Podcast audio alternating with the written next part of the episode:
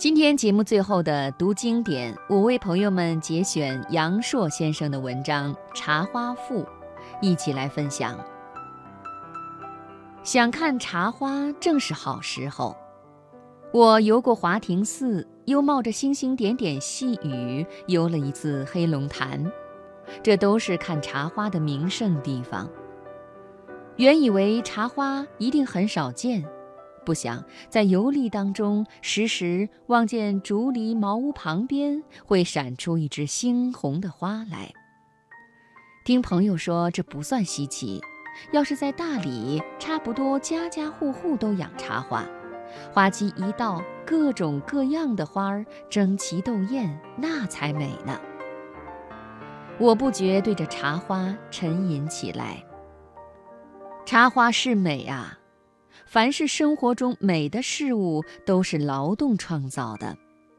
是谁白天黑夜、积年累月，拿自己的汗水浇着花，像抚育自己儿女一样抚育着花秧，终于培养出这样绝色的好花？应该感谢那为我们美化生活的人。朴之仁就是这样一位能工巧匠。我在翠湖边上会到它。翠湖的茶花多，开的也好，红彤彤的一大片，简直就是那一段彩云落到了湖岸上。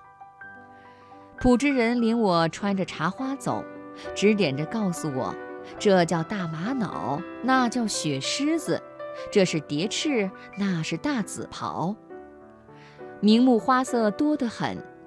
后来，他攀着一棵茶树的小干枝说：“这叫童子面，花七尺，刚大骨朵儿，开起来颜色深红，倒是最好看的。”我就问：“古语说看花容易栽花难，栽培茶花一定也很难吧？”朴之人答道：“不很难，也不容易。茶花这东西有点特性。”水壤、气候，事事都得细心，又怕风，又怕晒，最喜欢半阴半阳。顶讨厌的是虫子，有一种钻心虫，钻进一条去，花就死了。一年四季呀，不知道得操多少心呢。我又问道：“一棵茶花活不长吧？”朴之人说：“活得可长了。”华亭寺有棵松子林，是明朝的，五百多年了，一开花能开一千多朵呢。